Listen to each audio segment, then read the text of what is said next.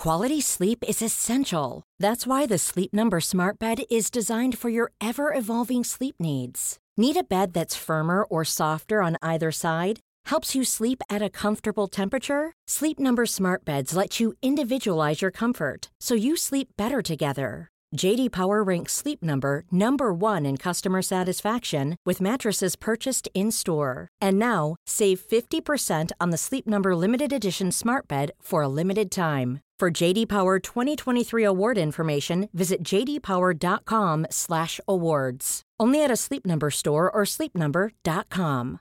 Imagine the softest sheets you've ever felt. Now imagine them getting even softer over time. That's what you'll feel with Bowl and Branch's organic cotton sheets. In a recent customer survey, 96% replied that Bowl and Branch sheets get softer with every wash. Start getting your best night's sleep in these sheets that get softer and softer for years to come. Try their sheets with a 30-night guarantee. Plus, get 15% off your first order at bowlandbranch.com. Code BUTTERY. Exclusions apply. See site for details. There's never been a faster or easier way to start your weight loss journey than with PlushCare. PlushCare accepts most insurance plans and gives you online access to board-certified physicians who can prescribe FDA-approved weight loss medications like Wigovi and Zepbound for those who qualify. Take charge of your health and speak with a board-certified physician about a weight loss plan that's right for you. Get started today at plushcare.com slash weight loss. That's plushcare.com slash weight loss. plushcare.com slash weight loss. Los invitamos a hacerse Patreons y miembros del canal para 1. Acceso adelantado sin publicidad. 2. Contenido exclusivo. 3. Mercancía. 4. Contacto directo con nosotros. Y 5. Más atención por su dinero. Chequen la descripción para más información. Pues ya pensaste en una bienvenida. No, no, no. Este, es- este va a ser el eterno conflicto. Así que diré algo como buenos días, buenas tardes y buenas noches a todos. Bienvenidos a un pequeño vídeo más de del Dharma Project. Y bueno, pues aquí estamos. Así que Ernesto, yo sé, yo sé que te he dicho que eh, en esta sesión iba a traer yo los temas. Pero aún así me gustaría saber, pues yo sé que tú siempre tienes unas en la manga, y me gustaría saber en qué habías pensado si es que yo te decía que no iba a traer ningún tema. ¿En qué había pensado? Pues, por ejemplo, algo con lo que creo que en su momento no platicamos al 100% fue el, el tema de cómo, cómo te sentiste. Bueno, ¿cuáles eran las, las diferencias más grandes o los conflictos culturales más grandes que tuviste entre, entre México y no Japón, sino México y España? ¿Y qué cosas te gustaron de México que a lo mejor extrañas ahorita en tu, en tu día a día, ¿no? En, en, en España. Ok, vale, vale, pues va- vamos con eso, vamos con eso. Eh, no va a ser agradable, chicos, no va a ser agradable ni para mí ni para vosotros, porque me estás diciendo, básicamente es qué te parece, ¿no? Eh, siempre que decimos, bueno, dime algo bueno y algo malo, por cierto, me estoy dando cuenta que me estoy cortando por arriba, así que voy a mover un poquito la cámara para que no se vea tan, tan ya está. más, más, que, más que comparación, porque creo que hubo una comparación cuando grabamos aquel podcast, ¿te acuerdas? Hace, hace ya dos años y, y algo. eh, ay Dios, dos años y medio, Dharma, así que grabamos ese podcast. Fíjate, Joder. ha pasado tiempo ya, ha Sí, llovido. Ya, ya, cuando las mascarillas no eran algo, un, un común en, en encontrar en nuestras casas. Este, Efectivamente. Eh, creo que sí nos comentaste un poco acerca de, de pues que tu crítica, ¿no? Hacia México en cuestión, a lo mejor también en el área donde estabas, que era Monterrey, que había pues la urbanización, el, el, el, el hecho en que yo sé que en Europa están muy diseñadas las, las ciudades para caminar, o sea, para usar transporte público y llegar a caminar a cualquier lado y, y este confirmo en México, ese es un, un diseño de ciudad el cual no sé si es por por lo, lo moderno, entre muchas comillas, o sea, porque pues Europa eh, eh, nos saca en, en urbanización, ¿qué te gusta? Unos 2000 años. Desde que se empezaron a hacer ciudades en Europa, donde pues la única manera de, moverte era pues a pie en muchas ocasiones. En, México pues yo creo que cuando empezaron estas grandes ciudades ya había eh, pues que el caballo, a lo mejor, a lo mejor se pensó de forma diferente, no sé, tal vez quiero, quiero, quiero imaginarme yo. Vale, vamos, vamos a hablar un poquito de eso.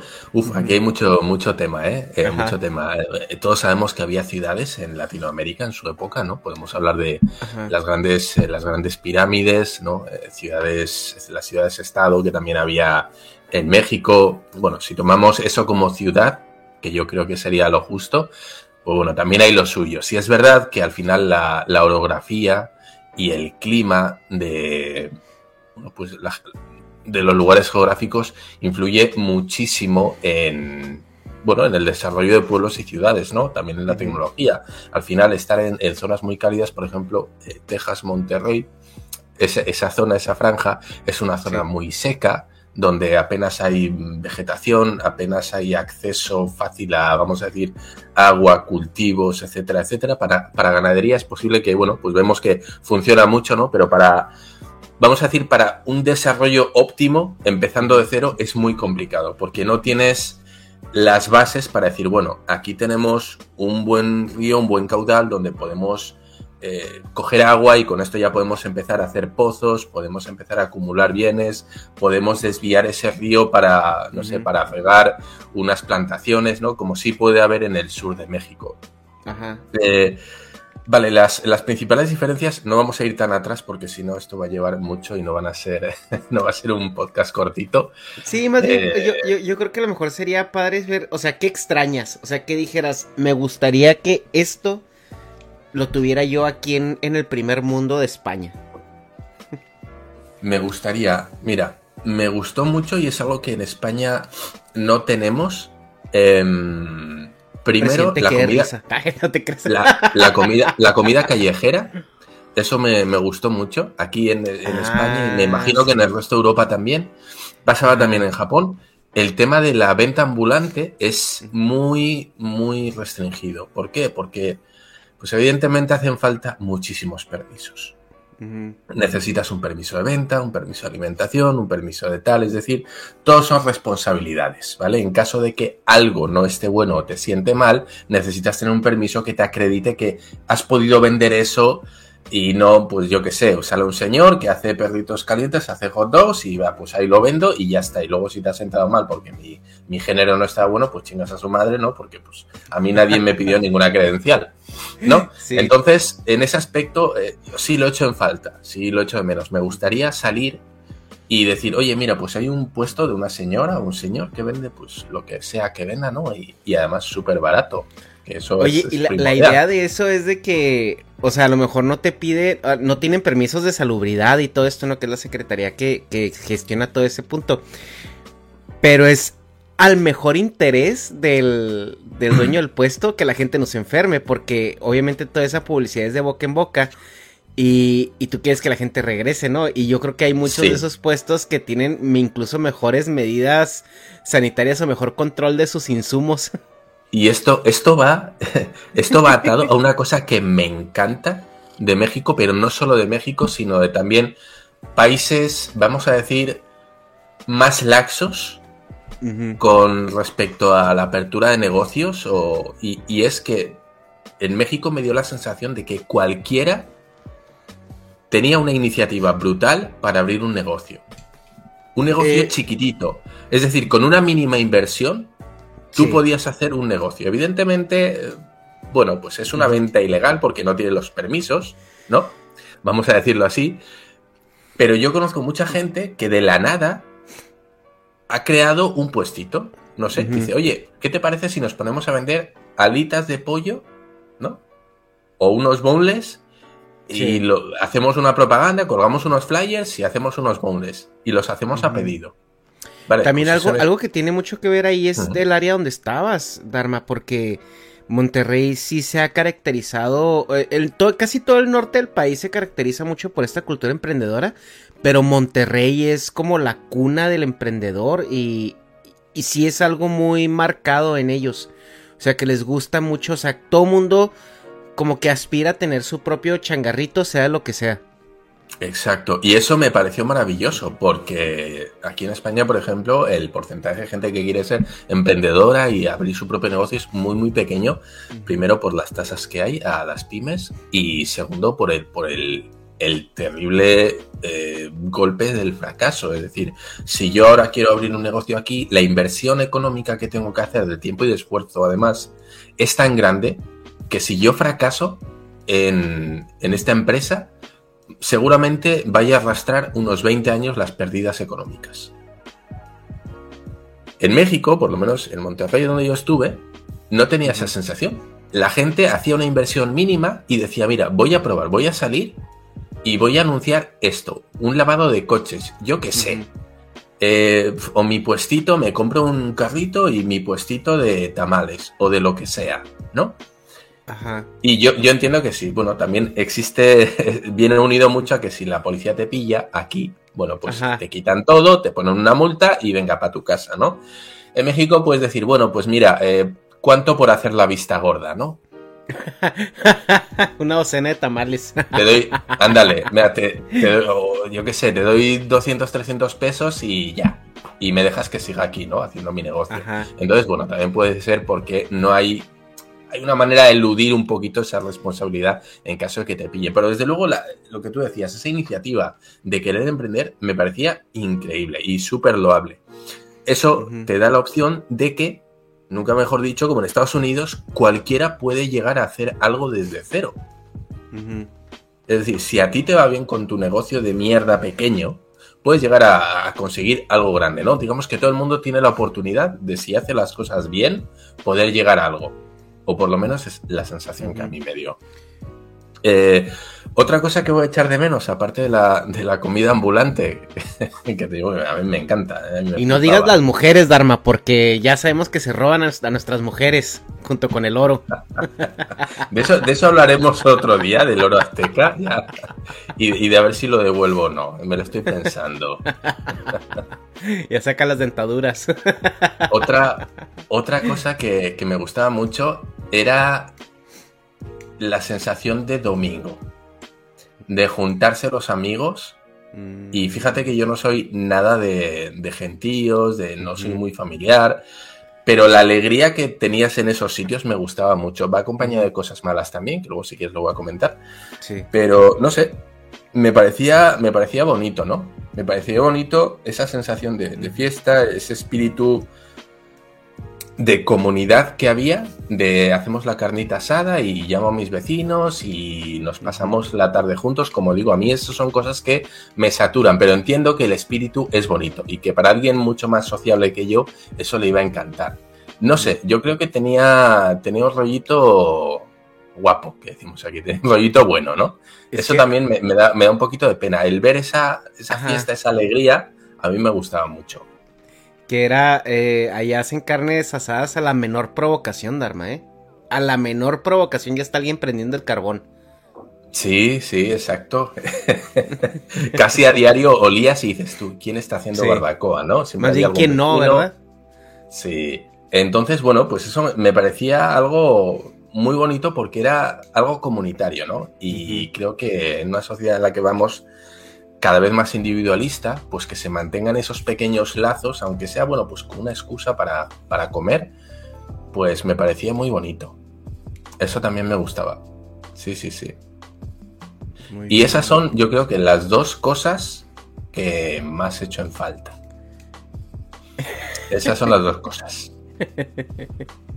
La carnita asada de los domingos y la comida callejera de arma. O sea, veo un patrón, veo un patrón aquí.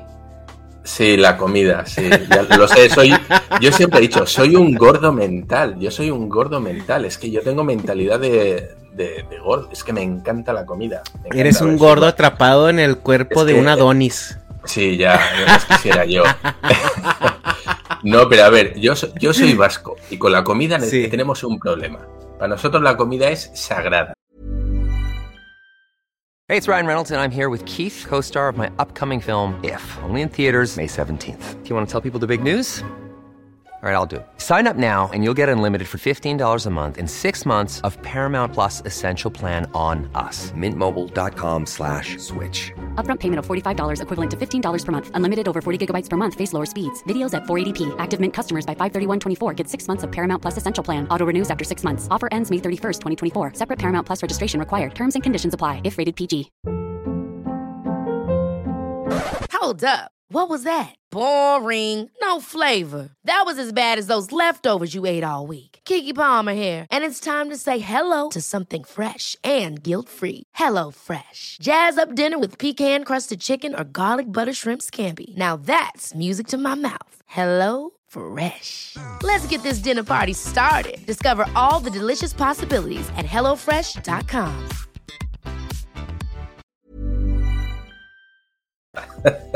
No, es que justo, justo es sagrada, pero para todos, gracias a ustedes, hijos de puta, o sea. no, justamente yo lo decía en el, stand-up que, que, que escribí para los shows que dimos.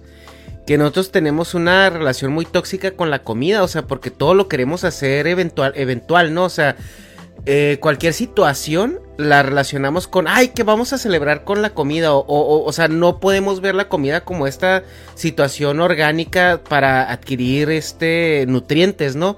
Nosotros los latinos o los hispanos vemos la comida como un evento. Entonces, eh, ya, llámese familiar, de celebración, lo que tú quieras, pero incluso en, en el trabajo, la persona que come solo se ve muy mal.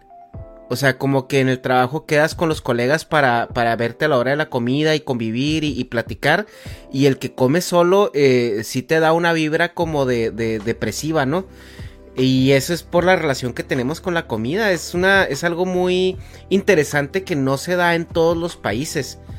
Y, sobre todo en los países anglosajones siento que es una relación un poco menos personal con la comida.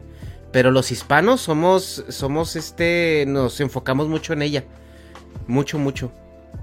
Sí, lo cual está, es estupendo, a mí me encanta. Y hablando, hablando de comida, fíjate un tercer punto que voy a apuntar que también tiene que ver con la comida. Y es que en los cines, aquí cuando vas a los cines en España, normalmente lo que tienes para, para pedir son palomitas y poco más, alguna golosina y algunas papitas. Pero en México no.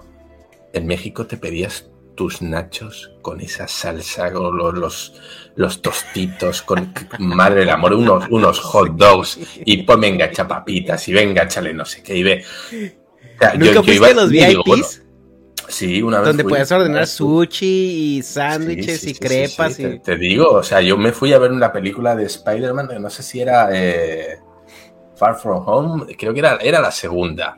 Una puta mierda la película, pero, Pero ¿qué tal fui al? VIP y yo, yo alucinaba, me, me senté y dije, mira, ya que de la película no disfruto, voy a disfrutar de la comida.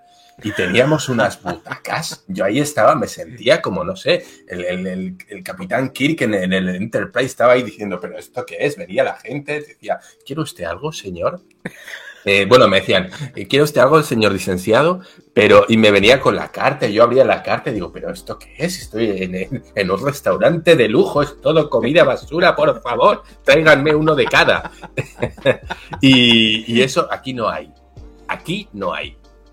Y lo echo de menos, porque Sí. a mí las palomitas es que no, ni me van ni me vienen. Pero me pones unos tostitos con el queso ese que es eh, oro, oro líquido y vamos, me pido ración y media. Entonces, bueno, otra cosa que echo de menos. Sí, fíjate que justo yo, yo sí coincido mucho contigo en esas partes que yo son las que más extraño de México porque igual, ¿no? Aquí en Estados Unidos no cualquiera puede sacar su puesto y ponerlo y venderte comida, ¿no?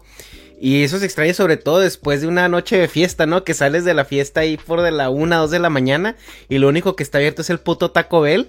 Y dices tú así que, joder, ¿dónde quedaron los puestos de hamburguesas, de tacos, de, de, de garnacha, ¿no? Es que, que tanto nos gusta al mexicano cuando sale uno de la peda, ¿no?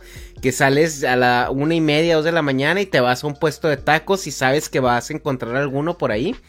Y aquí se extraña mucho ese, esa parte, ¿no? Y era algo también que yo le decía a Kira, porque Tokio es más o menos así.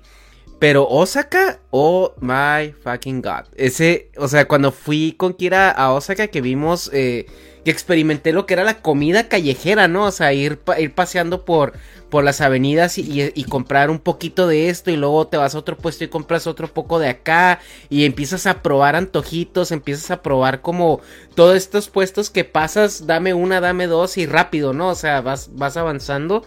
Eso es a mí lo que, lo que me gusta mucho, ¿no? Porque siento que también conoces mucho una cultura a través de su gastronomía.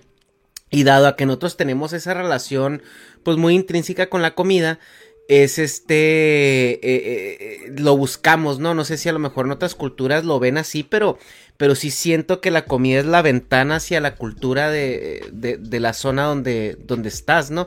Y siempre que viajo busco eso, y no sé por qué, a lo mejor es por, por así como vengo cableado, ¿no? O sea, que quiero ir a, quiero ir a comer, quiero ir a probar lo que la gente come aquí. Y es algo que se extraña mucho también aquí en Estados Unidos, precisamente por, por estas eh, situaciones de, de, controles, regulaciones, legislaciones, em, que están bien, si lo quieres ver de esta manera, porque pues obviamente es, un control más ah, en pro de protección al ciudadano.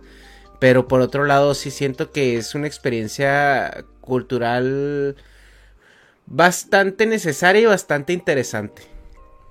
Sí, y unido a esto, estas, bueno, pues pequeñas empresitas que van saliendo, porque al final no deja de ser pequeñas empresas, ¿no? Cada uno que quiere hacer su negocio. También me gustaban mucho los, los mercadillos en México, que se hacían muchísimos. Prácticamente cada semana había un mercadillo de segunda mano en el que tenías un montón de, montón de metros y metros y metros, eh, no, no, no sé de puestitos, de, y vendían mil cosas, desde productos de supermercado a a cosas de segunda no sé, de, horticultura, todo muñecos usados, tenías pantalones usados, tenías puestitos de todo tipo de basura, porque había auténtica basura, pero aquello es que a mí me encanta, me encanta perderme, es, es no sé, me dio una sensación de, de zoco de Marruecos en el que tienes ahí un mercado que, en el que venden de todo y eso me flipa, a mí me encanta. Yo es ver una tienda de segunda mano de antigüedades y es que tengo que entrar. Tengo que entrar, luego compro, compro cosas. No, pero me encanta, me encanta verlo. Fíjate que eh, acabas de dar una referencia que no es la primera vez que yo la he escuchado, ¿eh? eh muchas personas, incluida este, eh, mi esposa, que ha, estado en Marruecos, dices que es como si estuvieras en un México, pero arabigoso, ¿no? O sea, como que sí se siente mucha esa, pues esa herencia cultural también en ese aspecto. Y pues entiendo que, que eh, España eh, tuvo una mezcla cultural interesante también con, con, esa parte, ¿no? O sea, fue, si no estoy mal, viene de la conquista con los, de, los moros, ¿no? Cuando fueron ocupados por, sí, por, por eh, este, este imperio, ¿no? sí, sí, los, árabes, los árabes. Sí, sí, sí, claro. Y eso, cómo amalgama, ¿no? Y cómo todavía hasta la fecha nos encontramos esas, esas similitudes no culturales tan, tan interesantes. Sí, bueno, al final el mercado es lo que tiene. Los mercados era la manera antigua antes de las tiendas, pues de que, oye, mira, yo produzco este producto, el día de mercado lo llevo a la plaza, lo vendo, yo vendo esto, tú vendes lo otro, yo te, doy los huevos de mis gallinas y tú me das tus mazorcas de maíz, por ejemplo. Y, además de eso eran los lugares donde se intercambiaba también cultura, o sea, era donde encontrabas textos, libros, conocimiento, no solamente eran bienes, o sea, también se iba mucho más allá de, de, lo que, de lo que te podías meter a la boca o usar en tu, en tu casa, ¿no?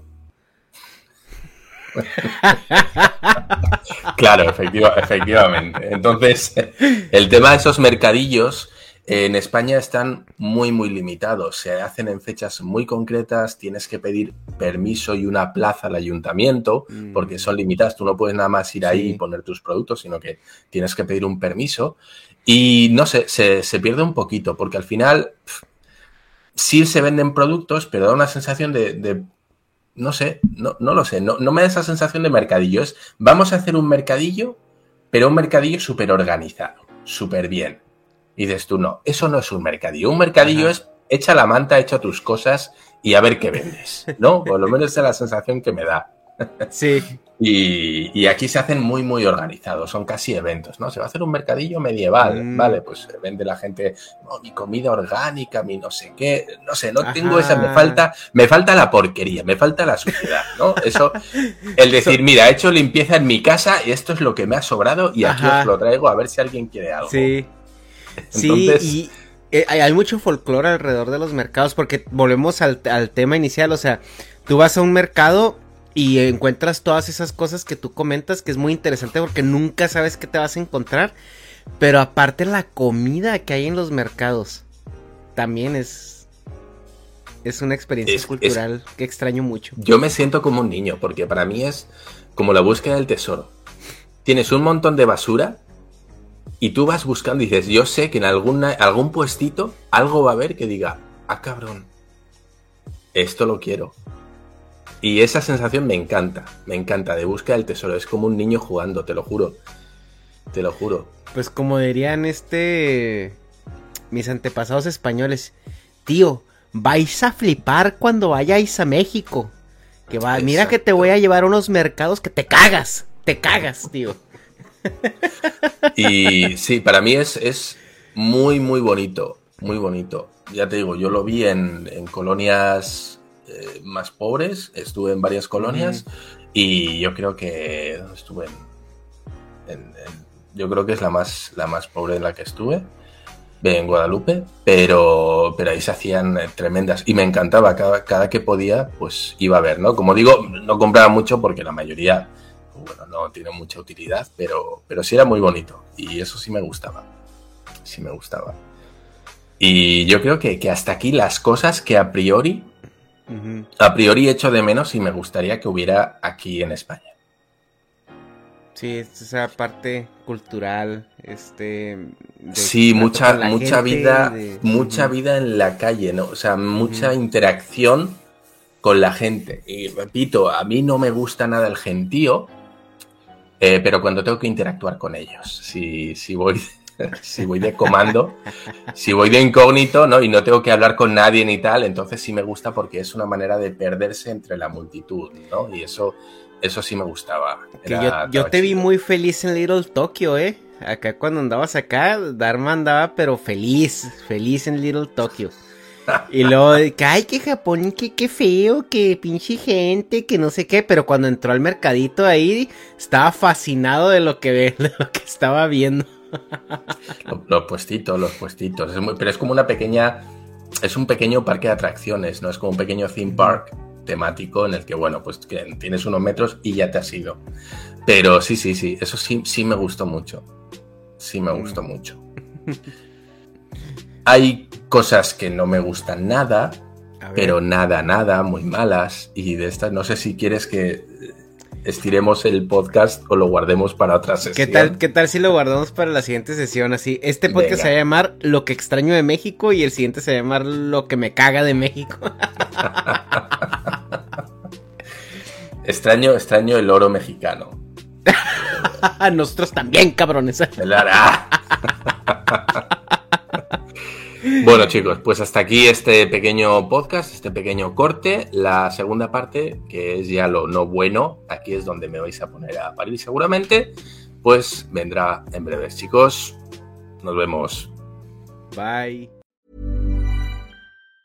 Mom deserves the best, and there's no better place to shop for Mother's Day than Whole Foods Market. They're your destination for unbeatable savings, from premium gifts to show-stopping flowers and irresistible desserts. Start by saving 33% with Prime on all body care and candles. Then get a 15-stem bunch of tulips for just $9.99 each with Prime. Round out Mom's menu with festive rosé, irresistible berry chantilly cake, and more special treats. Come celebrate Mother's Day at Whole Foods Market. Ever catch yourself eating the same flavorless dinner three days in a row? Dreaming of something better? Well, HelloFresh is your guilt free dream come true, baby. It's me, Kiki Palmer. Let's wake up those taste buds with hot, juicy pecan crusted chicken or garlic butter shrimp scampi. Mm. Hello Fresh. Stop dreaming of all the delicious possibilities and dig in at HelloFresh.com. Let's get this dinner party started. Imagine the softest sheets you've ever felt. Now imagine them getting even softer over time. That's what you'll feel with Bowl and Branch's organic cotton sheets. In a recent customer survey, 96% replied that Bowl and Branch sheets get softer with every wash. Start getting your best night's sleep in these sheets that get softer and softer for years to come. Try their sheets with a 30-night guarantee. Plus, get 15% off your first order at bowlandbranch.com. Code BUTTERY. Exclusions apply. See site for details.